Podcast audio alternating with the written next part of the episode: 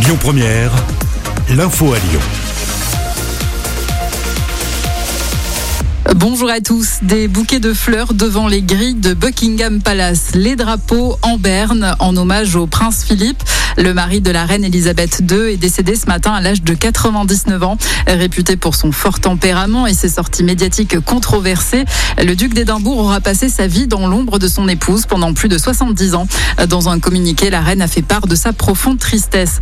Le premier ministre britannique Boris Johnson, lui, salue la vie et le travail extraordinaire, je cite, du prince Philippe. L'ancien premier ministre Tony Blair lui rend hommage à sa détermination et à son courage. Dans l'actualité aussi, l'agence européenne des médicaments lance une étude sur les liens possibles entre le vaccin de Johnson Johnson et des caillots sanguins. Euh, quatre cas rapportés, dont trois aux États-Unis. L'Union européenne a autorisé ce vaccin contre le Covid, mais elle n'a pas encore commencé à l'utiliser. Alors que la défiance grandit autour du produit d'AstraZeneca, Emmanuel Macron se prononce pour l'utilisation du vaccin chez les plus de 55 ans. Il doit être utilisé, assure le chef de l'État qui évoque une transparence complète.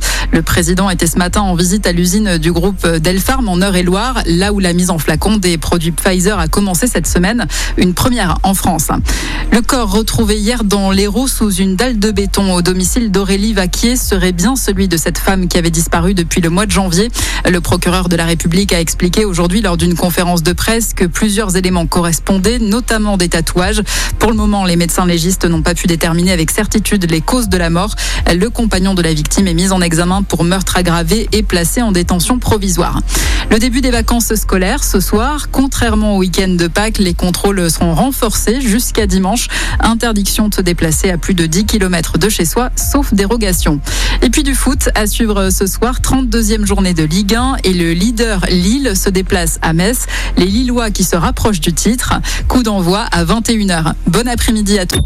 Écoutez votre radio Lyon Première en direct sur l'application Lyon Première, lyonpremière.fr et bien sûr à Lyon sur 90.2 FM et en DAB+. Lyon Première